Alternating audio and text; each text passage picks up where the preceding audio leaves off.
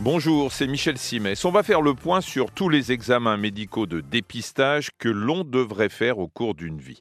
Alors j'emploie le conditionnel parce que quand on se renseigne pour savoir où en sont les uns et les autres, on est souvent loin du compte. C'est d'ailleurs pour ça que l'assurance maladie vous envoie parfois un petit courrier, histoire de vous tirer par la manche et accessoirement de votre léthargie pour vous dire c'est l'heure du dépistage.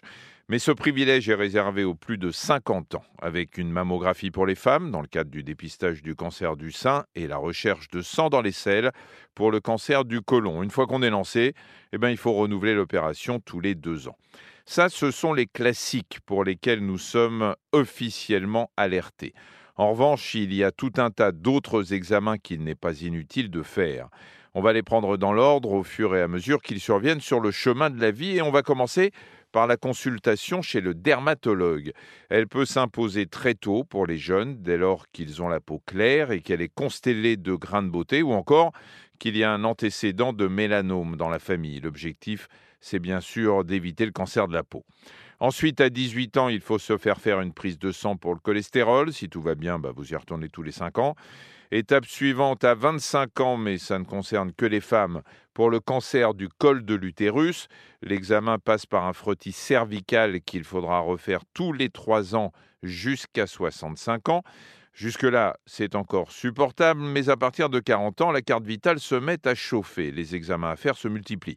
C'est l'âge où il faut mesurer sa capacité pulmonaire pour bien vérifier qu'on n'est pas en insuffisance respiratoire, ce qui pourrait déboucher sur une bronchopneumopathie chronique obstructive. Et c'est aussi à 40 ans qu'on va mesurer sa pression artérielle euh, pour tenir l'hypertension à distance. Et dans un cas comme dans l'autre, eh bien, on recommence tous les ans. Après, c'est vrai, c'est l'enchaînement. 45 ans, vous êtes bon pour un examen du fond d'œil. Ce serait dommage de ne pas voir venir un éventuel glaucome, à refaire tous les deux ou trois ans. Et dans la foulée, faites-moi une prise de sang pour vérifier que le diabète vous épargne.